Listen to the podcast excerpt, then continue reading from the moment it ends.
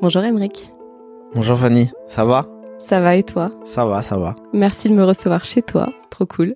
Mais de rien, avec plaisir. Mmh, Merci pour l'invitation.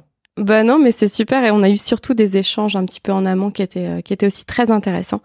Et euh, la première chose avant même que tu te présentes, c'est euh, c'est quoi pour toi la notion d'intégrité? Parce que c'est le mot qui, euh, qui est venu dans ma tête après tout notre échange en Mmh. off.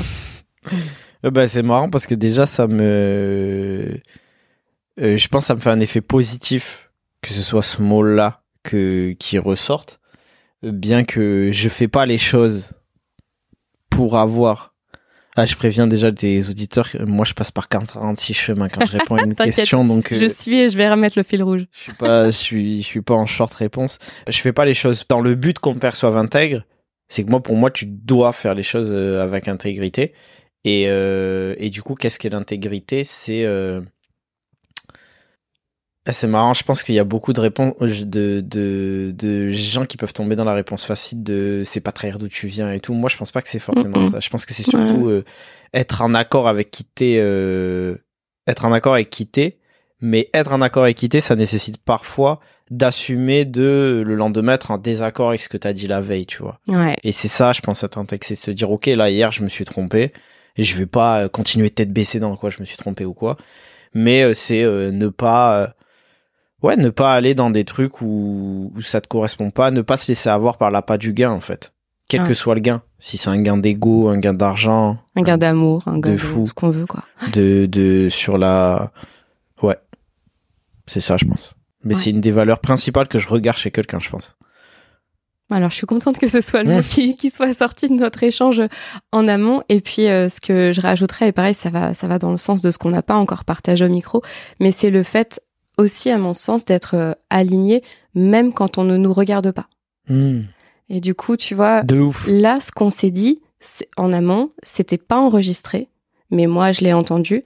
Et c'est des choses que peut-être les gens ne savent pas autour de toi, ou tu vois, quand ils Mhm. t'écoutent sur Anecdate, etc., ils le savent peut-être pas. Peut-être qu'ils le ressentent. Moi, je sais qu'il y a plein de trucs que je ressens juste en, en entendant quelqu'un, mais peut-être ils le, ils le savent pas. Et c'est trop beau de voir ça, en fait, tu vois. Hmm. Et que ce soit pas juste une facette pour la fame ou pour euh, une énième, euh, je prône cette valeur, je sais même pas ce que ça veut dire, en fait, tu Mm. vois. Bah écoute, c'est gentil du coup euh, par corrélation, c'est gentil pour moi, je te remercie mais euh, ouais, je pense que c'est la phrase que tu viens de dire là, elle me fait écho. C'est que si tu et c'est marrant parce que du coup t'as dit on est chez moi mais l'autre jour je me tenais là là à cet endroit, je mettais mes chaussures et je me suis fait une phrase dans ce sens-là, c'est-à-dire que euh, j'ai reçu une proposition d'un truc et je me suis dit putain mais euh, la, la proposition que j'ai reçue, en l'occurrence, elle fait, elle fait sens et j'étais content de la recevoir. Et au moment où je faisais mes lacets, vraiment, je réfléchissais. Et il y a ça qui a popé dans ma tête. Je me suis dit, mais euh, jamais je pourrais faire un truc sans sens, tu vois. Genre là, là, je suis tout seul chez moi. C'est ça qui compte, comme t'as dit. C'est quand tu rentres, si à la fin de la journée, je claque le truc et, euh, et je suis pas bien vis-à-vis de ça. Je suis pas, je suis pas intègre vis-à-vis de moi-même. Je, non, ça me ferait, ça me ferait baliser de fou. Et après, euh, attention, hein, le, truc où que je veux dire aussi, parce que moi, je suis très privilégié. C'est-à-dire que je fais un, je fais un métier, je fais ce que j'aime. Mm. J'ai certes construit ça ou quoi, mais faut pas, faut pas enlever la part. euh, je suis privilégié. Ouais, tout Et euh, et je sais que parfois le cette question d'intégrité là, chez les gens qui vont faire des métiers euh, de la vie euh, de tous les jours, tu vois, qui font du métro boulot dodo et tout, Ouais. parfois ça se heurte plus et c'est plus dur à entendre pour eux parce qu'ils vont se dire putain j'ai des valeurs, mais là je dois aller travailler pour telle entreprise qui est contre ces valeurs là et c'est difficile pour moi. Euh, même si je suis personne, genre, euh, je pense qu'il faut rassurer aussi, euh, tu vois, euh, tout le monde et, euh, et prendre un pas de recul sur ce devoir de responsabilité là et d'exemplarité, dans le sens où c'est plus simple pour moi d'être intègre avec ce que je fais parce que ben parce que c'est plus simple quand tu construis ton propre business, etc. De, de, de ou ton propre art, de choisir avec qui tu travailles et ce que tu fais. Mais euh, mais l'intégrité, elle peut se tu vois, elle peut se trouver partout. Même si tu travailles dans une station totale et que t'es Mm. écolo et que tu rentres chez toi, t'as peut-être tes raisons et ton intégrité elle se joue à d'autres niveaux et t'es quelqu'un d'intègre quand même. Tu sais comment tu le fais, tu vois.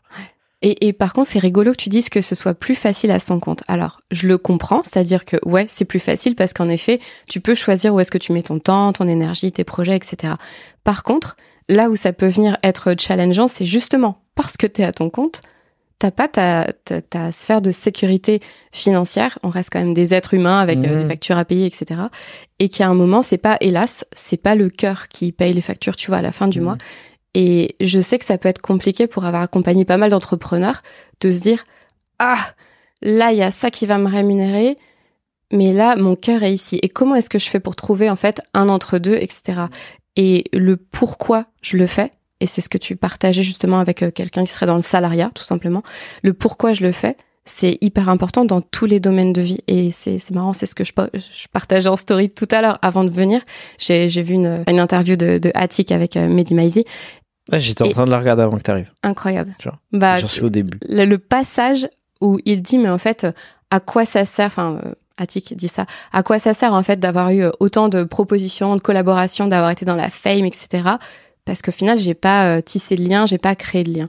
Et, et du coup, moi, pour moi, quand on quand on cherche cette notion d'intégrité, peu importe ce qu'on fait, c'est toujours se poser la question de pourquoi je le fais. En fait, c'est le pourquoi. Mmh. Donc du coup, la question qui me vient là, c'est toi, c'est quoi ton pourquoi? Pourquoi tu fais ce que tu fais? Et puis du coup, tu pourras nous dire aussi ce que tu fais quand même rapidement pour qu'on sache. Euh, bah déjà euh, dernière parenthèse sur ce qu'on disait. Euh, oui, je disais c'est plus sens, c'est plus facile quand t'es seul, mais c'est plus facile au sens de, c'est toi qui choisis tes sacrifices en fait. Ouais, c'est juste ça que je voulais, évoquer. Après oui, il y a, y a des je dis pas enfin il y a y a des il y a le parcours du combattant aussi de quand t'es entrepreneur solo on le connaît mais mais, mais oui, c'est tu choisis tes sacrifices ou tu as choisi mmh. d'être là. Donc c'est dans ce sens-là que je veux dire. Ouais, donc tu connais encore ton pourquoi de tu te sacrifies. Donc on en est toujours sur le pourquoi en fait. C'est, tu vois, c'est ça. Et du coup, pour répondre à cette question du pourquoi, alors déjà, ce sera peut-être plus simple en effet que je resitue ce que je fais. Donc euh, je m'appelle Emric, mon nom de scène c'est l'écrivain en trois mots. Et euh, de base, je suis auteur. J'ai sorti deux livres. Et euh, s'appelle comment? Le premier s'appelle LVDE, qui est euh, l'abréviation de la vie d'Emric. Euh, et qui est un recueil de nouvelles. Et le deuxième, il s'appelle RDDST. J'ai jamais donné la signification. C'était, il y a une énigme à trouver sur ça pour les gens qui le lisent. Incroyable. Et, euh, et qui s'appelle RDDST, c'est un recueil de poèmes. Et là, j'ai fini mon troisième livre qui sera mon premier roman, qui s'appelle Pendant que je meurs. Et euh, ça, on verra, on verra quand ça sort, puisque ça me fait une transition toute trouvée. Il s'avère que depuis deux ans, j'ai un podcast qui s'appelle euh, Anecdate, qui déconstruit les enjeux sociétaux via le prisme de la rencontre, parce que j'estime que même le privé est politique. C'est pas moi qui l'estime d'ailleurs, c'est tous les grands sociologues. Et du coup, euh, c'est pour le but, c'est de déconstruire ça pour avoir des rencontres qui soient plus saines et inclusives, et essayer de changer aussi, euh, de faire comprendre plutôt aux gens que en te changeant dans ton privé, t'impactera aussi la société parce que t'impactera ton rapport à l'autre dans la vie de tous les jours. Et, euh, et du coup, pourquoi je fais tout ça? Il y, a, il y a deux réponses. Le podcast, je l'ai commencé, comme je l'ai dit, parce qu'il y avait déjà beaucoup de gens de mon entourage qui me disaient Ah, avec tout ce qui t'arrive, euh, raconte des trucs. Et je leur disais Impossible de faire des story time sur YouTube, je ferai pas ça, tu vois. Et parce que j'avais c'était le pourquoi genre pourquoi je ferais ça euh, juste raconter mon dos j'y trouvais pas d'intérêt je me sentirais pas intègre. Et euh, par contre vu que j'ai toujours eu un aspect sociologique d'essayer de tirer des enseignements de ça là là le format euh, où je pars d'une anecdote où c'est ça avec mes invités on part d'une anecdote après on tire un sujet on s'intéresse au sujet ça ça m'intéresse tu vois. Et et je l'ai fait en premier lieu pour parler avec les gars de chez moi parce que j'estime, moi, je suis un homme cis blanc hétéro. Donc, je suis au sommet de la pyramide des privilèges. Et euh, je viens d'une classe populaire. Je le précise parce que ça a beaucoup affecté mon rapport à la rencontre. Et même si toutes les problématiques liées au patriarcat, etc., sont présentes dans toutes les classes de la société, euh, elle s'active différemment et moi je pouvais parler qu'au gars de chez moi et euh, qu'au, gars euh, que à ce que je connaissais pardon. Mhm. donc du coup au gars de chez moi et c'est comme ça que j'ai commencé en me disant ah il y a peut-être un dialogue à créer parce que c'est à nous en tant qu'hommes de déconstruire le patriarcat d'abord tu vois vu que les femmes le subissent. Et euh, et voilà je l'ai je l'ai pris c'était le pourquoi c'était ça tu vois c'était essayer de faire avancer le sujet. Et après pourquoi je fais ça au global? C'est marrant parce que du coup, euh, je sais qu'on en a parlé en off, mais forcément, je suis obligé de revenir à, à là. Tu vois, c'est lié à, je pense, des trucs de l'enfance et tout. Et en vrai, pendant longtemps, j'ai répondu le truc un peu cliché de me dire, qui est vrai aussi. Mais quand j'ai fini mes études et que j'ai fini mon master, j'ai vite capté qu'avoir un patron, ça allait être compliqué pour moi. Tu faisais des études de quoi d'ailleurs? J'ai fait des études de communication et, euh, et j'étais dans un truc qui s'appelait l'ISIC où j'ai eu la chance de faire beaucoup de. Il y avait aussi de, beaucoup de sociologie et psychologie au sein de, ce, de Ouais. cette licence-là. Je suis pas, je suis pas surprise. Je, je me demandais quelle était la place de la sociologie avant même. Tu sais, ça aurait pu pas du tout venir des études, mais je sais pas. Je sentais qu'il y avait un truc avec Mm. les études et Ben, en vrai, elle a pris plus de place en tant que lecture personnelle ensuite, Ouais. tu vois. Parce qu'en gros, moi, quand j'ai fini mes études et j'ai fait mon master, j'ai fait euh, après j'ai fait une euh, un master de pub à sub de pub. Dans ce master de pub là, j'ai fait un mémoire anti-publicitaire au sein de sub de pub. Donc du coup, ça avait challengé mes profs, mais j'avais eu des profs ouverts d'esprit, donc c'était cool. Et je l'avais fait sur le entre guillemets le rôle de la femme dans la publicité, où se trouve-t-elle et où se trouve la femme racisée dans la publicité, pourquoi est-elle absente, tu vois? Et, euh, et quand j'ai fini ces études-là, là, j'ai pris un an où, pour le coup, j'ai vraiment lu de la sociologie, mais pour moi, où j'allais à la bibliothèque tous les jours, euh, comme si j'avais une ambition de préparer une thèse, tu vois? Ouais. Euh, ambition qui est pas enterrée non plus. Mais, euh, mais du coup, j'ai commencé à lire tout ça, et bref, j'étais en train de dire que euh, il y a ce truc de pourquoi cela dit je l'ai fait. Il y avait cette réponse facile de me dire ce serait compliqué d'avoir un patron. Mais en vrai, c'est pas en mode. euh, Moi, j'ai beaucoup de distance avec tout ce qu'il y a et qui est actuellement à notre époque beaucoup promulgué, le fait de euh, faut monter des business, si c'est un truc entrepreneurial ou quoi. Moi, je te dis clairement, je m'en bats les couilles d'être euh, un entrepreneur. Mhm. c'est pas ça qui, Mhm. c'est pas ça qui m'anime. Mhm. Je suis pas là pour euh, entreprendre quoi que ce soit, si ce n'est,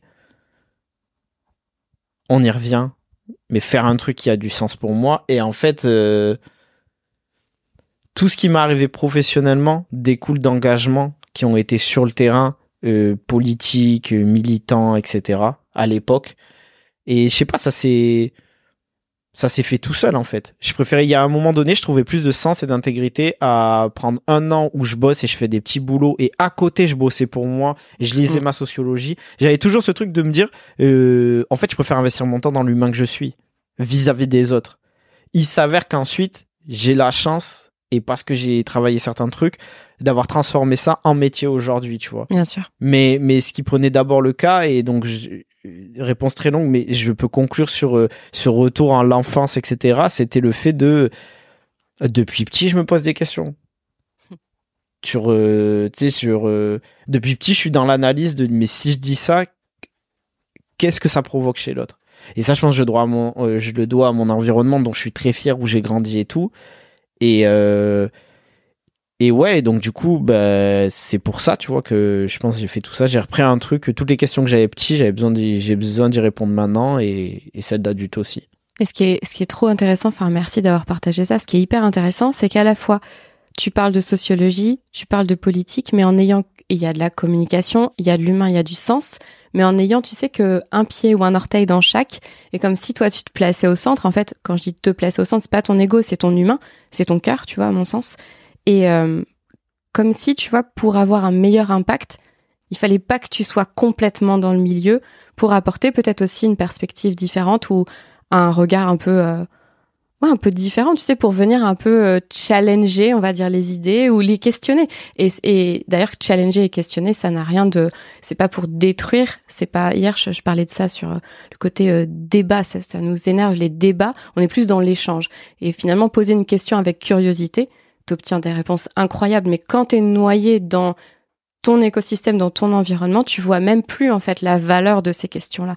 J'ai l'impression que c'est comme si tu t'étais extrait de pas mal de choses, tout en gardant un pied, un orteil, une main. Je, je sais pas si je l'ai fait consciemment, mais c'est marrant que tu me dis ça parce que je parlais hier avec une sociologue et je lui disais, euh, en gros, est-ce que ça vous fout les nerfs, euh, ce que je fais, euh, etc. Elle m'a dit non parce que nous, tu sais, parfois ça reste grave euh, ce qu'on fait cloisonner dans le milieu de la fac, dans le milieu des thèses et tout. On a besoin des gens qui fassent le lien. Et, euh, et euh, alors non, ça c'est un cliché à déconstruire, c'est que ça devient poussiéreux, pardon, parce que parce qu'en fait c'est pas diffusé, ça, ça n'atteint pas le Mmh, grand donc public. ça reste en. Mais en soi, en- dans les sujets, ils sont très, il y a des sujets qui sont très actuels. Il y a beaucoup de jeunes qui font des trucs qui vont avec notre époque et tout dans les sujets de sociologie et de thèse et c'est et c'est et c'est fascinant. Mais oui, par contre, je pense que ce qui m'aide pour reprendre ce que tu disais, c'est que c'est pas une volonté, tu vois, de rester extérieur à ça. Hein. Je suis pas en mode placement de me dire ça me permet ça parce qu'un jour j'ai j'ambitionne, tu vois, d'y aller et de faire euh, ma thèse aussi. Peut-être que là, ce sera à mon tour de devenir euh, poussiéreux, mais on te le dira. Mais ouais, de ouf. Mais mais par contre je pense que c'est la continuité de ce que je te disais avant. Euh, c'est mon placement naturel de qui je suis, ma construction de qui je suis dans la vie fait que je me retrouve là. Parce que dans ce que je fais aussi avec Anecdate et et euh, et même ensuite euh, quand ça m'arrive, parce que je monte encore sur scène chaque semaine sur le plan artistique et sans faire le mec, c'est un truc qu'on me qu'on me renvoie que j'ai mis longtemps à à assumer de le dire. Mais oui, je pense que j'ai souvent ce truc de trait d'union entre plusieurs choses, tu vois de par ce que je suis, de par euh, euh, mais très humblement, hein, pas en disant euh, je suis le trait d'union qu'il faut, tu vois, je reste en mm. ma place. Mais je dis que je pense qu'on a tous des rôles. Il y a des gens, ils ont des rôles de de ouais, c'est des cracks, tu vois, dans la sociologie, vont faire des thèses incroyables. Il y en a d'autres, c'est des cracks en bas de chez eux, ils, ils, font des choses incroyables aussi. Et ben je me suis rendu compte de petit à petit que j'avais j'avais peut-être la capacité à faire un, passe, un, passer un message de là à là, tu vois. D'un truc de sociologie de gauche à une meuf qui a grandi dans le 16e jusqu'à euh, une meuf dans le 16e et ensuite un gars avec qui j'ai grandi ou une meuf avec qui j'ai grandi, etc. Et euh, parce que les. Bon, euh, je m'arrête là parce qu'après j'aime pas parler. J'ai du mal à parler. Et parce qu'on on arrive sur le truc où ça sonne comme si euh, tu te jettes des compliments, tu vois. Et c'est pas quelque chose que j'aime non, faire. J'ai euh, l'impression qu'il manque juste une fin. Il y, a, quelque chose que t'allais dire et je pense qu'il y a un truc clé dedans. Non, parce qu'il y a, il y, a, il y a des gens qui... Ouais, mais ça me gêne vraiment profondément pour le dire. C'est pas pour faire le faux modeste, mm. mais, euh, mais en gros, ces dernières, cette dernière année, tu vois, on m'a beaucoup répété extérieurement, les gens t'écoutent. Donc mm. parle, tu vois.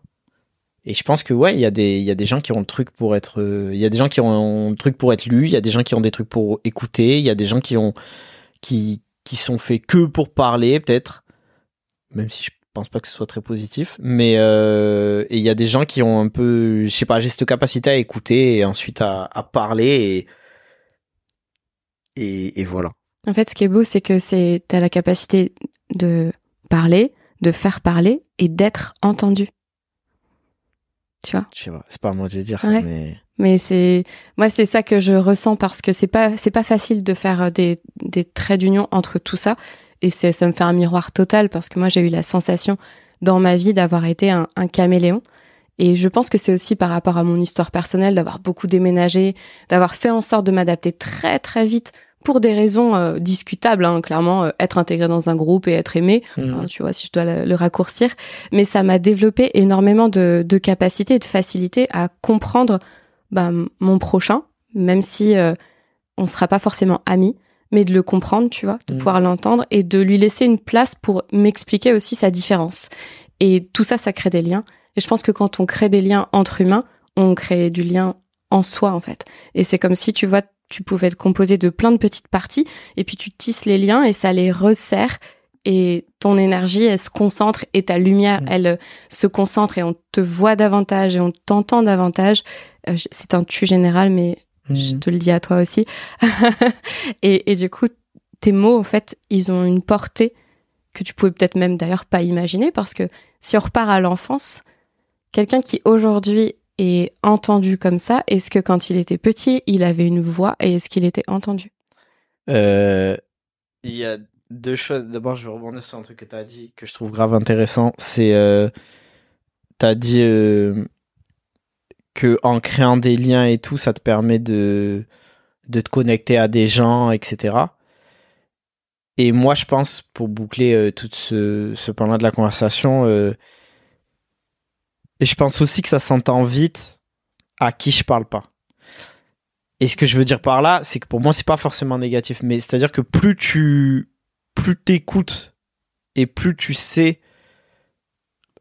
Enfin, parce que paradoxalement, genre, je fais jamais des trucs, j'écoute jamais pour répéter pour les gens en se disant les gens, ils vont, tu vois, euh, s'accrocher à ça ou quoi. C'est genre vraiment, c'est un prolongement de, de, de moi ce que je suis et moi ce que je pense. Mais ce qui fait que ça accroche, je pense, et qu'il y a des gens qui rejoignent ça et qui écoutent, c'est que euh, euh moi, tant que je suis prêt à entendre tout le monde et que je l'ai toujours fait depuis. euh, Mais ça me permet aussi de, de savoir qui c'est que je veux pas entendre. Il y a Ouais. des discours, je m'en bats les couilles. Il y a des discours, je parle pas avec. Je sais ce que c'est. Il y a rien à creuser, tu vois. Et il y a des personnes avec qui je prends pas le temps de parler. Et c'est ça, en fait. C'est que parce que parfois, on veut te. te... En gros, et notamment dans, le, dans, dans, dans ce que je suis, de où je prône, et, et, euh, et, et peut-être euh, certaines de mes idées politiques, euh, il y a des gens qui veulent te mettre l'étiquette euh, de Ah, mais il, il faut constamment parler à tout le monde, constamment tout comprendre. Non, moi je romps avec ça. Genre, je Mhm. comprends pas tout. Il y a des trucs que je veux pas comprendre. Je les envoie là-bas. Et voilà. Je, ça me tenait à cœur de, de, de, de faire cette précision-là parce que. euh, parce que, parce que oui, tu, oui, c'est vrai qu'on apprend tout le monde, comme tu as dit. Mais ce que tu apprends de tout le monde n'est pas nécessairement forcément bon. Tu vois ce que je veux dire? Oui, tout à fait. Ah ouais, Ah ouais et- je comprends. Ouais. Et après, pour l'enfance, euh, bah, c'est marrant parce que moi, j'étais un timide maladif quand j'étais petit. Ok. Et ma mère, elle a fait un truc qui a changé ma vie, c'est qu'elle m'a inscrit au théâtre. Waouh. Et, euh, et je la remercierai jamais assez pour ça. T'avais quel âge quand t'as commencé le théâtre? J'ai commencé jeune. J'ai commencé, j'en ai fait longtemps, mais longtemps jeune. Ça veut dire que j'ai arrêté jeune aussi, tu vois. Genre, j'ai dû en faire euh, 8 ans, un truc du genre. Ah ouais. Peut-être un peu moins, peut-être 6 ans. Mais du coup, c'était dès le début de la primaire. Waouh. En Ah, CP. C'était super jeune. Ouais, jusqu'en euh, début du collège, cinquième, j'ai dû arrêter par là, tu vois. Et euh, ouais, c'est ça, 4, 6 ans, ça fait. Et euh, mais ouais, ça a, et ça a tout changé, mais ça a tout changé par étapes. D'abord, ça a fait que c'est marrant parce que j'ai eu l'impression de pouvoir trouver et exprimer une facette de moi plus que ça a débloqué quelque chose. Parce que j'ai euh, c'est comme si euh, j'avais capté, je veux dire, ah, ben c'est le moyen de montrer que non, je suis pas timide. Et foncièrement, je suis pas quelqu'un de, de timide, pardon. Je suis quelqu'un d'introverti, mais je suis pas timide. Et, euh, et le théâtre, ça m'a permis ça. Ça m'a permis de, de, tu vois, euh, de, de débloquer ce truc-là. Donc ça a débloqué en étapes. Ça a débloqué d'abord chez moi, où j'ai beaucoup plus, euh, là, pu, euh, pu ben, ce rapport à ma première scène, je pense que c'était chez moi, tu sais, c'était au repas de famille, devant les Trop oncles, tantes, il fallait faire, il fallait faire des blagues, les trucs comme ça et tout, et je le faisais naturellement. Et ensuite, et ensuite, en fait, comme ça s'est inscrit dans le truc euh, naturel chez moi, ça a fait que je me suis jamais posé de questions quand j'ai commencé à écrire tard, moi, à la fac. D'accord. Mais dès que j'ai commencé à écrire, je me suis jamais posé de questions sur le fait de est-ce que je vais le publier ou pas? Pour moi, tu, tu fais un, je faisais un truc, euh, j'avais conscience que je le faisais aussi par ego pour que ce soit lu, donc je l'ai direct montré et tout. Et, euh, et du coup, je sais plus ce que c'était ta question de base si j'ai répondu, mais. euh, Ouais, non, si, si, c'était juste. Est-ce que, est-ce que tu faisais par- porter ta voix quand t'étais plus jeune? Est-ce que tu étais entendu? Ah bah alors, par contre, et ça, j'ai toujours pas identifié d'où ça. Enfin, si, je mens. Justement, euh, cette Je dernière- mens. Regarde la transparence qui arrive là. Non, je mens. Ouais, non, je mens parce que je mens, je me suis trompé. Mais euh, cette dernière année, en vrai, j'ai identifié encore plus. En gros, euh, j'allais te dire que moi, dès la quatrième, ma première manif, j'y suis allé, je devais être en cinquième. Cinquième ou quatrième, cinquième, je pense, parce que j'allais encore chez l'orthophoniste. Et je me Ah ouais. souviens parce que je sortais de l'orthophoniste, je courais et c'était une manif euh, pro-palestinienne. Ouais. Et, euh, et donc, du coup, j'ai eu vite ce truc-là. Mais c'était pas en mode je le porte et puis tu sais, il y avait pas les réseaux sociaux où tu t'exprimais et tout. Et je revenais pas. Moi, ma seule manière, c'était que juste euh, quand j'arrivais au collège, j'avais un kéfier, tu vois, qui était signe de truc et tout. Et euh, mais j'étais pas dans les. J'étais pas encore dans la revendication de le dire aux gens. Ouais. J'ai toujours eu ce truc de par contre, si tu dis une dinguerie, je vais le dire. Mais comme j'étais introverti, je j'avais pas encore ce truc d'occuper l'espace, tu vois. Il fallait que ça vienne vraiment toucher, je pense, la valeur là pour que ça sorte. Ouais, ça, ça fallait. sortait pas forcément bien d'ailleurs. C'était c'était ça ou mais c'était même parfois des profs tu vois si des profs disaient un truc qui me qui me semblait oublier certaines choses je Mhm. pouvais pas tu vois euh, et puis moi j'ai j'ai j'ai beaucoup de respect pour l'école et ensuite la fac et tout. Mais euh, mais pareil j'ai du respect en voyant les manquements et j'avais pas pour moi c'était un- un- l'école c'était un lieu de challenge pour moi tu vois. Il fallait challenger les profs il fallait te challenger toi et tout. Là je te dis ça avec du recul évidemment mais euh, mais c'était assez naturel. Et du coup j'allais dire que pendant longtemps, j'ai souvent dit euh, quand on me demandait ah mais d'où ça vient et tout, je disais bah je sais pas, euh, tu vois, d'où ce côté euh, est-ce que c'était toute l'iconographie du Che Guevara qu'on nous quand j'étais je sais pas de quelle année était, moi je suis 93. Je suis plus âgée. Et, mais euh, mais euh, mais tout- il y avait cette icono- iconographie là euh, qui était pas mal vendue, tu vois, euh, Che Guevara et tout. Donc euh, souvent je me disais en rigolant, ouais, est-ce que c'est ça et tout? Et en vrai non, c'est Mm. que moi j'ai deux parents prolétaires, mais euh, euh, mon daron, euh, j'ai un daron qui est euh, qui qui est. euh, j'ai fait une vanne il y a pas longtemps sur scène où je disais. Je crois que mon daron a appris à.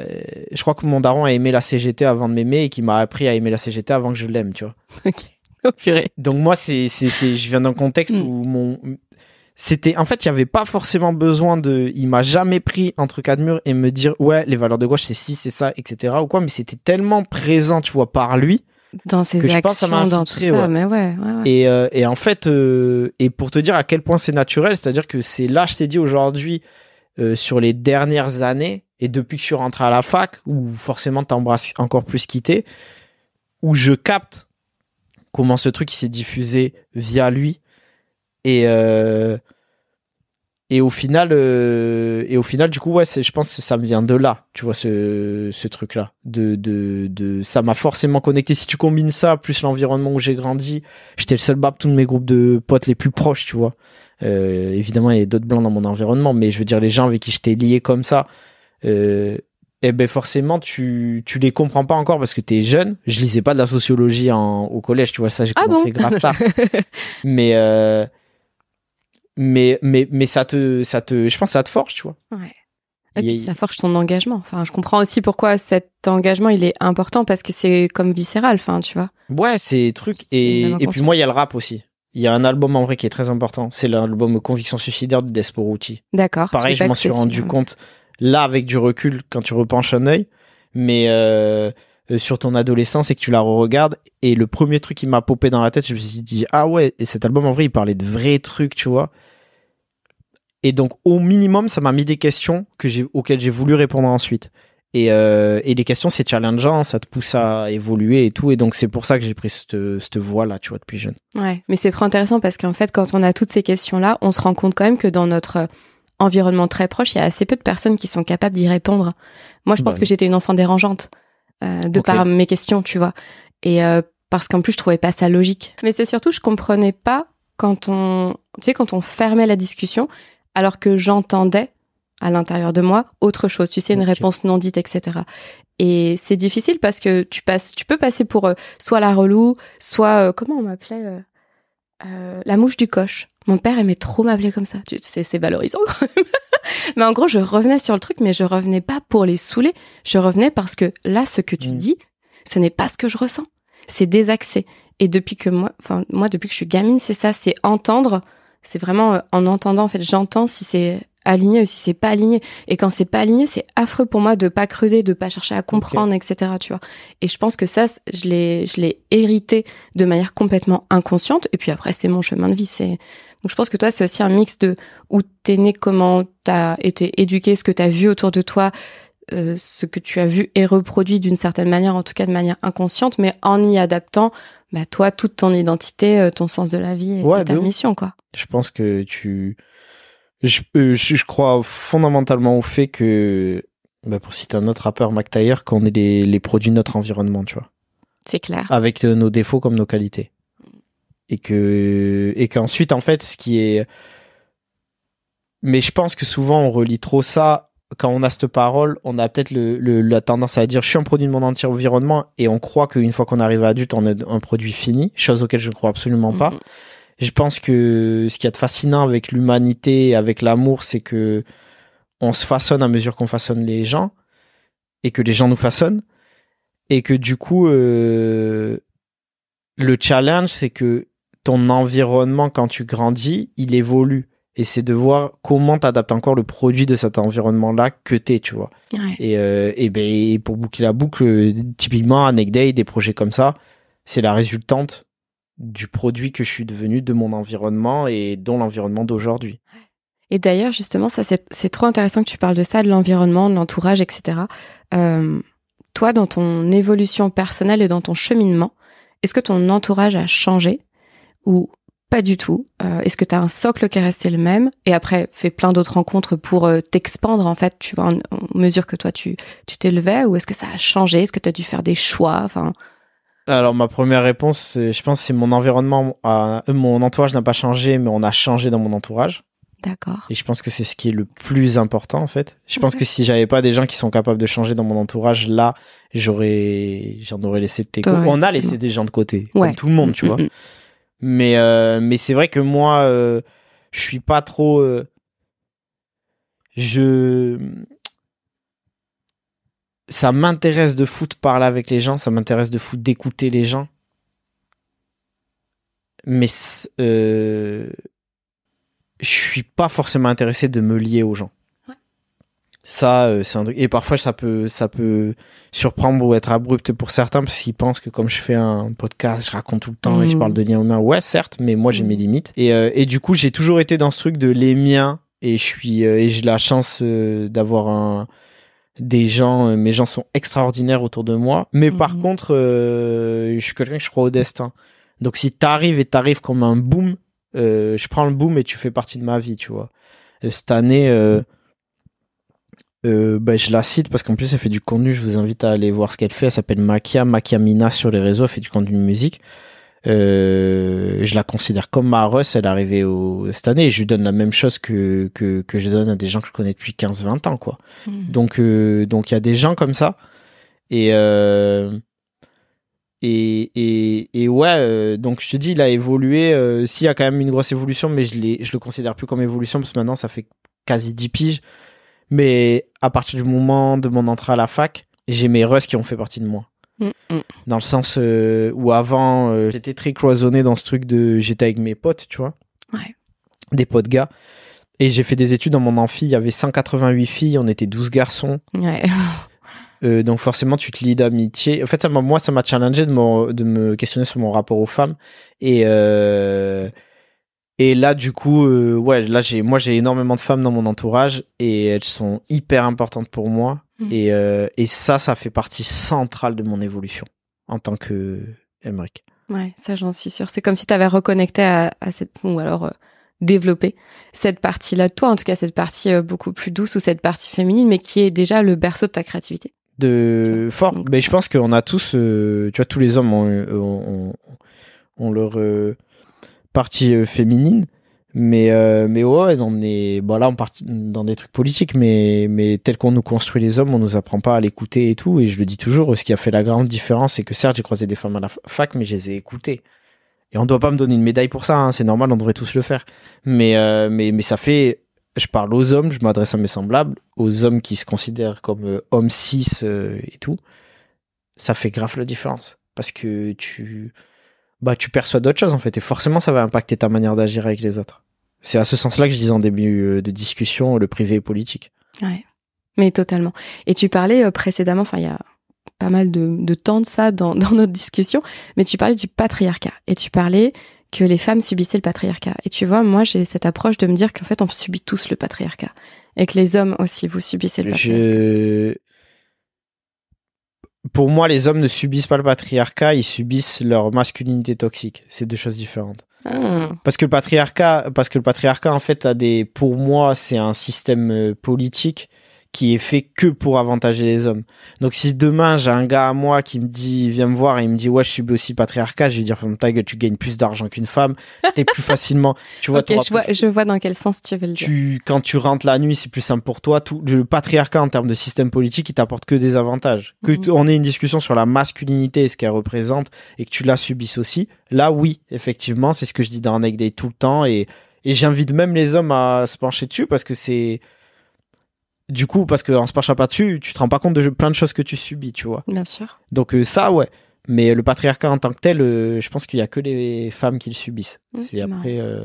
C'est super intéressant parce que moi vraiment je le et c'est il y a, y a pas de ce qui est intéressant c'est que voilà c'est ta vérité ma vérité moi c'est vrai que dans ma vérité j'ai l'impression que tout le monde le subit tu vois et qu'on en parle beaucoup plus pour les femmes et pourtant bah, comment un homme le subit selon toi? Parce que pour moi le patriarcat il est il a été conçu par des hommes, mais dans le sens du faire. Donc oui, on reprend la masculinité toxique. Mais je vois pas comment est-ce que alors qu'on est tous humains et qu'on a chacun une partie masculine et une partie féminine, je vois pas comment est-ce que en tant qu'être humain, homme comme femme, on subirait moins alors que le patriarcat, patriarcat pour moi est, vraiment basé sur du faire, sur du yang, sur euh, sur un masculin, mais au détriment de tout l'équilibre. Tu vois, c'est dans ce sens-là. Euh, mais je pense que je prends pas le même prisme que toi. Bah alors pour moi et euh, alors déjà en préambule de ce que je vais dire, je pense que ces questions-là souvent challenge l'ego des gens. Je, je, je, fais une intro à ça parce que euh, moi, quand je parle de ces choses-là, on va souvent me dire euh, Mais t'as ton avis, j'ai le mien, il est différent et tout. Je vais citer quelqu'un qui. Pierre Bourdieu, il a dit Tous les avis se valent pas. Quand je dis ça, c'est que euh, demain, on me dit qu'il y a un, astéroïde qui se pointe, qui est tout droit vers la Terre, ok? Moi, je vais pas commencer à m'amuser. Peut-être que j'ai un avis, tu vois j'ai un avis de oui, euh, il est là parce que c'est le destin. J'ai un avis de oui parce que c'est les énergies. J'ai un avis de ça va se terminer comme ça. Maintenant, je peux supputer autant que je veux. Il y a des gens qui ont fait 10 piges d'études. Leur avis valent plus que le mien sur ce sujet-là. Parce que on est dans une société où quand tu veux un avis sur la médecine, tu vas avoir un médecin, quand tu veux un avis pour le, sur la banque, tu vas avoir un banquier, quand tu avoir un avis, tu vois, on est dans une société de droit qui reconnaît des trucs et tout. Et en fait, le problème, je pense que euh, c'est qu'en termes de tout ce qui est euh, enjeu politique lié au patriarcat, euh, lié au féminisme, etc., il y a des gens qui pensent encore qu'on peut avoir des avis qui divergent. Il n'y a pas d'avis qui divergent. Il y a les choses justes et vraies et les choses qui sont fausses, tu vois. Et donc, du coup, dans la sociologie, moi, j'estime que quand je parle de ces choses-là, c'est des choses que j'ai étudiées dans mes études et ensuite, et j'ai lu les trucs. Et, euh, et pour moi, il y a des. Il y a des. Euh, comment dire Des. Euh, et c'est normal, parce qu'en fait, on nous en parle tellement peu, les mhm. médias font pas leur travail sur ça, l'école, je t'en parle pas, etc., que du coup, il y a des zones de d'incompréhension. C'est la même chose sur le racisme, sur ce qu'est le racisme, c'est la même chose sur euh, ce qu'est euh, la lutte prolétaire, etc. Et, euh, et du coup, on confond parfois des choses et il y a des approximations, c'est le mot que je cherchais. Et en gros, tout ce que tu parles en termes d'énergie, etc., pour moi, ça c'est valable, et on peut en discuter, je le répète, mais c'est sur le rapport à la masculinité. Hmm. Parce que le ressenti, c'est sur la masculinité. Le patriarcat, c'est un système politique, tu vois. Et le patriarcat en tant que système politique, c'est comme si on fait une course et qu'on vient avec des faits factuels et que moi au départ de la course, je dis faites un pas en avant tous ceux qui ont jamais eu le droit, euh, peur de rentrer le soir en, en, se faisant agresser sexuellement ou qui regardaient leur manière d'être habillés. Les hommes cis vont faire un pas en avant, tu vois. Hmm. Factuellement, ils ont un pas d'avance grâce au patriarcat. Après, je vais leur redire, faites un pas en avant ceux qui ont jamais, au cours d'un entretien, ou au cours d'une carrière euh, de travail subi une remarque sexiste à la machine à café. Un pas en avant. Il y a deux trois qui vont se battre à se dire oui moi il y a une femme qui m'a déjà touché la cuisse mais ta gueule. C'est pas c'est pas représentatif tu vois du de la société. La plupart c'est les mecs. Et donc factuellement et en tant que système politique les hommes vont faire des pas en avant. Grâce au patriarcat. Donc de ce fait là tu le subis pas. C'est pas vrai en fait. Et et, et, et souvent je finis sur ça c'est qu'il y a hum, Là, il y a tout un truc, un hashtag depuis des mois qui où des hommes se cachent derrière et, et, et, donc à chaque fois que j'attraperai un, un, un, homme se cacher derrière cet hashtag, je l'attraperai par le col aussi, euh, de not all men, tu vois. Et il y a des gens, il y a des gens qui se revendiquent même de gauche, tu vois, qui disent ça. Mais en fait, c'est si ton ego, qu'est-ce ton ego, qu'est-ce que ta petite personne vient foutre au milieu d'un débat sur ce que représente la politique? C'est comme si on te disait on devait on devait résoudre une situation économique d'une région et qu'on dit euh, cette année on va baisser les impôts ici et que tu vas et que tu commences à ramener ta gueule en disant mais euh, mais moi j'ai pas besoin qu'on me baisse mes impôts moi j'ai gagné suffisamment ma vie mais on parle pas de toi tu vois c'est mmh. les, mmh. petites affaires personnelles n'ont rien à faire dans ces débats là et donc du coup ce que je voulais dire par là c'est que on trouvera toujours euh, tu trouveras toujours un cas exceptionnel en France d'un mec qui va te dire moi j'ai subi le patriarcat parce qu'en vrai euh, un jour j'ai voulu postuler à une start-up et c'était que des meufs et du coup on m'a recalé parce que je suis un mec donc tu vois je subis le patriarcat non parce que le la la la la, la chose que tu as dite subie c'est une réponse qui a dû mettre, être mis en place professionnellement par des femmes, une réponse au patriarcat qui subissent toute l'année. Donc le patriarcat, un homme ne le subit pas, tu vois. Donc le souci, je pense, euh, c'est que le terme patriarcat, enfin honnêtement, pour accompagner les gens dans les relations et beaucoup de femmes, j'en peux plus de ce terme. Je pense aussi que c'est peut-être pour ça, je sais pas. Mais il est peut-être aussi galvanisé et utilisé pas au bon moment ou pas dans les bonnes définitions. Et tu parlais d'approximation. Euh, très certainement, moi, la sphère mmh. politique n'est pas ma sphère, par exemple, tu vois. Donc moi, je vais, je vais pas du tout rentrer dans un, ben, débat d'idées, parce que honnêtement, en plus, t'en es pas, enfin, ça, ça t'intéresse vraiment. C'est comme une passion. Il y a des trucs qui te, ça vient toucher des valeurs. Alors que moi, je, oui, c'est peut-être plus en effet l'équilibre masculin-féminin, mais qui pour moi découle du mhm. patriarcat. Mais oui, en fait, euh, ce que la remarque que tu viens de faire là, euh, je la retrouve parce qu'on me l'a, on me l'a dit aussi euh, sur des gens sur Anecdate ou quoi, qui j'ai fait un micro trottoir il y a pas longtemps sur le patriarcat. Il y a un jeune homme qui m'a répondu, qui m'a dit, moi, je pense que souvent maintenant en truc on confond les choses. Et en fait, effectivement, c'est tellement devenu. J'ai même fait une vidéo pour la Journée internationale des droits de la femme où il y a une femme qui me dit que selon elle, on cache trop des trucs derrière le tapis du patriarcat, tu vois.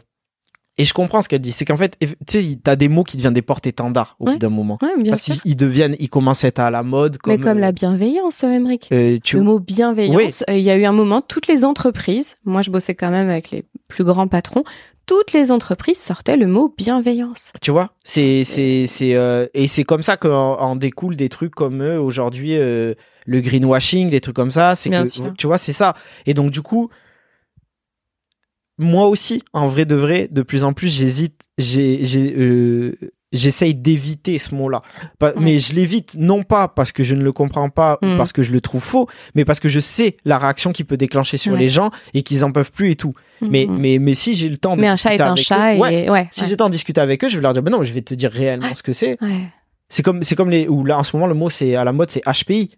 Ouais, c'est vrai. Tout le monde, Tout le monde est HPI là. À, travers, tu vois. Mais pour autant, pour le fait, il y a vraiment des gens qui sont HPI. Bien sûr. Donc, donc euh, le, le, truc, c'est de voir est-ce que j'ai le temps de parler avec la personne et de lui expliquer ce qui est réellement le, truc. Là, c'est le cas, donc je l'ai fait. Maintenant, au global, si je devais résumer ça et sans employer le mot patriarcat, je dirais juste il y a des sphères et des systèmes politiques qui agissent sur nous, qui, euh, qui selon quitter n'agit pas sur toi euh, moi, le racisme, je le subirai jamais parce que le racisme anti-blanc, c'est un bullshit, ça n'existe pas du point de vue politique de la même manière que le patriarcat. Je ne subirai jamais le patriarcat parce que je suis un homme, il ne fait que me servir dans ma vie de tous les jours. Par contre, ça ne veut pas dire qu'en tant qu'homme, tu n'as pas des injonctions qui viennent à toi. Ces injonctions-là, je considère qu'elles ne sont pas liées au, au patriarcat, mais qu'elles sont liées à comment on nous construit dans notre masculinité depuis petit en tant qu'homme. Et donc, et, et donc là, je moi, c'est ça que je viens faire en fait. C'est vraiment ça qui m'intéresse en effet. Et mais c'est merci et, vraiment. Et ça pour moi, ça. pour moi, c'est la masculinité. Et là, en effet, il y a plus un truc de parler en termes d'énergie, parce que effectivement, ça devient des les comportements qu'on te dit deviennent des énergies, une manière de te comporter que tu as euh, d'occuper la pièce constamment, tout ça. Et ça, c'est la masculinité pour moi. Mhm. Mais euh, mais c'est euh, qui est lié au patriarcat si on doit, si on doit le nommer mais euh, et en fait, je pense que que tu le veuilles ou non, que le mot il t'énerve ou non, en parlant avec les gens de la masculinité, tu participes au fait de vaincre quelque part le patriarcat, parce que mm. la masculinité euh, entretient quotidiennement le patriarcat, tu vois. C'est ça, je pense que c'est dans ce sens-là. Donc euh, oui, moi je suis pour qu'on aille directement dans le dans le profond et traiter la masculinité. Et il y a des gens qui le font au niveau de l'énergie, il y en a des gens qui le font politiquement, et tout est tout doit marcher ensemble. Dans le même sens en fait. Exactement. Ouais. Mais il faut pas euh, opposer d'ailleurs justement. C'est ça qui est intéressant, c'est tu vois, c'est de, de de pas s'opposer dans nos combats ou de pas se dire euh, ce combat-là a plus de valeur parce qu'on en revient toujours à la valeur enfin intérieure de la personne et, et sa façon de le faire.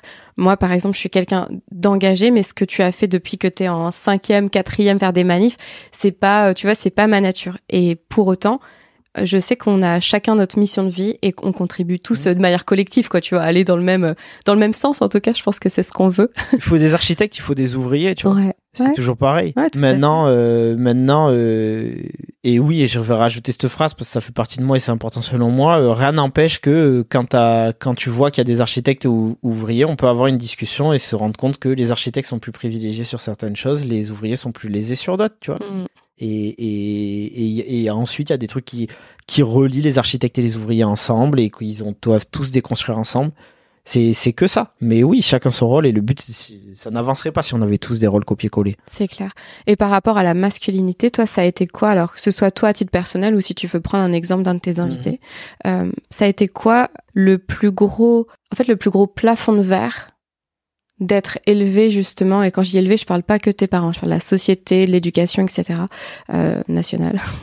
Euh, d'être élevé avec euh, ce, ce, prisme de je suis un homme je dois être un homme fort je dois masquer mes émotions etc parce que que ce soit dit ou pas dit c'est inconscient et c'est comme ça qu'on est un peu élevé on est aussi élevé comme ça en tant que femme. Euh, ça a été quoi toi ton plus grand plafond de verre au niveau relationnel? De vivre ou de subir ça et à quel moment peut-être tu t'es rendu compte que mais c'est pas qui je suis là, je suis limite soit je suis en train de perdre la personne que j'aime ou bien je suis en train de perdre même une relation amicale parce que je me comporte de cette manière-là mais c'est pas moi qui je suis. Est-ce qu'il y a eu un moment, est-ce qu'il y a un exemple où ça t'a frappé de te dire mais je fais ça mais je ne suis pas ça? Mmh, Ouais, euh, je sais pas si c'est euh, en fait, il y a eu un moment où euh, comment dire? Il y a eu ça a été ça a été progressif, comme je t'ai dit. Il y a ce fort moment où je rentre à la fac, je rencontre des femmes, euh, j'écoute des femmes et je me rends compte qu'il y a une dissonance totale. Et là, je fais le choix de m'y intéresser de fou, tu vois, à écouter et à lire des trucs. Et après, euh, il y a une anecdote que j'ai déjà citée euh, où, en gros, pour moi, le déclic, ça a vraiment été Parce que c'est simple et. Pour moi, en tout cas, c'est simple et c'est facile d'en parler de manière publique de toutes ces choses-là. Et les plus durs euh, sur ces sujets-là, c'est quand t'atteins dans le privé en parler avec tes potes, tu vois. Et là, et la question que tu posais tout à l'heure, est-ce que t'as laissé des gens et tout? Et je t'ai dit, s'il y avait des gens qui n'étaient pas prêts à évoluer, je les aurais, je les ai laissés. Et en fait, le déclic, ça a été quand quelqu'un de mon entourage, pour qui j'ai beaucoup d'amour un jour, euh, avait un comportement et je l'avais déjà laissé passer, tu vois, ou juste j'étais gêné et euh, je, je fuyais ce truc-là et je suis parti, moi j'ai quitté pendant un moment ma ville et je suis revenu un jour et il a eu ce même comportement pendant un, pendant un truc où on s'amusait. Et, euh, et là, là, je me suis dit, waouh, ça passe. là, je pouvais pas le laisser passer et je lui ai dit, je lui ai dit, eh, par contre, t'as vu, frérot, ça, euh, mm. tu sais, là, là, elle, là, elle t'a entendu, donc tu peux pas dire ça, etc. Et, et ça a été ce truc-là. Je me suis dit, ah, ok, ça a marqué le truc de dire, euh, c'est bien beau de faire euh, du contenu et tout, mais si tu t'attaques pas dans ta sphère privée et tu prends pas le truc comme ça. Et du coup, forcément, ça m'a impacté en moi euh, dans mon rapport à la à la masculinité au sens où je me suis jamais réellement posé de questions, tu vois, en mode est-ce que je suis assez viril Est-ce que ça Franchement, ça, je touche du bois. J'ai pas été parce que je pense que ça j'avais eu un truc empathique et sensible très tôt. Aussi mon environnement, tu vois, avec euh, chez moi dans mon foyer, j'ai pas eu à, voir ça. Et euh, aussi, il y a eu une réalité de fou. C'était que moi, depuis petit, je suis le petit skinny bab tout de mon équipe. et ça, et ça que tu le veuilles ou non, euh, moi j'ai vite compris que si je devais caler ma mon existence vis-à-vis de à quoi je ressemblais physiquement, c'était quoi euh, Du coup, le message envoyé, c'était que j'allais prendre des tartes toute ma vie, et j'allais mmh, pas, euh, j'allais pas l'ouvrir. Donc en fait, mmh. naturellement, j'ai dû recalibrer sur ça et me dire, bah, je vais quand même, tu vois, je vais quand même parler. Ouais, on marche ensemble et du coup, et je vais, je vais, je vais, je vais, il y a rien il y, a personne qui va m'empêcher d'ouvrir ma gueule, tu vois. Mm. Que, que à la fin, on, on, se froisse et que tu me froisses et même si tu m'écrases la gueule ou quoi, ça, une fois que je serai rétabli, je te redirai la même chose, tu vois. Mm, mm. Donc, euh, en fait, je pense que ça, c'est une réalité qui. Je pense que j'ai été heurté très tôt aux injonctions de cette masculinité-là et ce qu'elle te demandait. Mais j'ai vite fait le bilan de ce que j'avais, ce que j'avais pas. Et de jouer avec ce truc-là, tu vois. Et de dire ça n'aura pas d'impact sur ma vie et ça n'aura pas d'impact sur ma vie euh, sur euh, sur euh, et attention parce que là c'est bien beau d'en parler sur les côtés positifs aussi mais ça a été négatif hein. mes défauts découlent de ça aussi. J'ai eu des périodes dans ma vie où ben j'étais quand même un, homme dans sa masculinité lambda et où du coup ben je tiens par exemple je vais prendre un cas précis. Moi j'ai fréquenté des personnes qui étaient en couple Mhm. quand j'étais plus jeune, mhm. à l'entrée de la fac, eh ben il y avait ce rapport très masculin où je me disais euh, ah euh, lui pendant qu'il il se tue à être un homme mascu euh, typique, tu vois, cliché. Mm. Il est à la salle de sport et il, il pousse, et ben sa go, elle est avec le, le petit skinny bab tout, tu vois. Et en vrai de vrai, en prenant du recul sur ça, j'étais tout autant dans la masculinité toxique que lui parce que j'avais ce truc de concurrence vis-à-vis de lui, Bien tu vois. Donc, euh, donc c'est juste après tu fais des bilans et t'avances. Oui, Mais, euh, Puis il n'y a mais- pas de réponse, je pense, figée à ça, tu vois. C'est vraiment, comme tu disais, c'est un cheminement, ça se fait de manière progressive, mais parfois, c'est vrai qu'il y a des, il y a des moments dont on se souvient, puis bah, tu, m'en- tu m'en as cité quand même euh, quelques-uns, en tout cas des moments phares et forts. Ouais, de, de, de dingue. Mais moi, je me. Moi, c'est des, c'est des, c'est des gros. Et si les gens veulent euh, approfondir ça, tu vois, je, je, je vais pas en parler là parce que c'est, c'est plein d'émotions et tout. Et c'est un truc où. Où, où... Bref, il, il faut. Mais il y a un épisode sur Anecdote qui s'appelle Victoire. D'accord. Et, euh, et dans cet épisode-là, je raconte encore plus précisément d'où notamment ce déclic-là il me vient, tu vois Trop bien. de, de, de, de concrètement le plus gros événement de ma vie, je pense, euh, qui m'a affecté. Waouh. Donc voilà. Bah, je vais aller voir ça. Merci beaucoup, Emmerich. Est-ce qu'il y a quelque chose que tu aimerais rajouter, qui viendrait de ton cœur, pas, qui n'a pas forcément été exprimé et que tu aimerais exprimer là? Ah, c'est marrant, dès que tu m'as dit de ton cœur, il y a un truc, euh, j'allais dire, euh, ça- mais c'est un virage à 360 par rapport à Vas-y, il n'y a aucun souci. Mais là, j'espère que les Girondins vont remonter en Ligue 1. J'étais pas prête. Mais là, t'as parlé de cœur. Et en vrai, l'un des trucs qui occupe le plus mon cœur depuis, je depuis ça, dès que je redescends à Bordeaux, j'essaie de caler mes dates de, de travail et de train pour aller voir les matchs, tout ça. J'adore. Là, c'est le truc qui me tient le plus à cœur, là. C'est que les Girondins me remontent, euh, les remontent à Ligue 1. Si faire un coucou à Serge et le remercier parce que c'est, c'est lui qui a plugué et, Tout à et- fait. et c'est grâce à la chute là. Merci à toi pour, euh, pour ces questions. Et puis, euh, non, je dirais juste aux gens de, ouais, d'essayer d'être intègre. Et s'ils savent pas ce que ça représente d'être intègre, il est peut-être temps de, de se poser la question, aussi jeune ou, ou vieux soit-il. Donc, euh, donc voilà. Mais merci à toi, Fanny. Merci à toi infiniment. Juste une dernière question que je pose toujours. Comment tu te sens après cette euh, conversation? Cool, hein Mais c'est une question challengeante hein, parce que je pense qu'on on se pose pas assez de. Et puis tout à l'heure, tu vois, on parlait des, du, du fait de travailler en indépendant et tout. Et je pense que quand tu as des métiers passion et tout, tu t'enchaînes, t'enchaînes, t'enchaînes. Tu prends jamais le temps de te poser la question de comment tu vas. Et aussi, le deuxième enjeu, c'est que souvent, quand on pose la question comment tu vas, en vrai de vrai, on ose rarement répondre ça va bien. Parce qu'on a l'impression que ça entraîne de, de poser un statement et qu'après, t'as plus le droit d'avoir des moments de creux ou quoi. Alors que je pense que justement, c'est accepté qu'il y ait des moments de creux. Mais là, je me sens bien. Cool. C'est cool. Trop bien. Merci beaucoup. Merci. Et puis, euh, bonne continuation pour Merci tout ce à que toi. tu fais. Merci à toi aussi.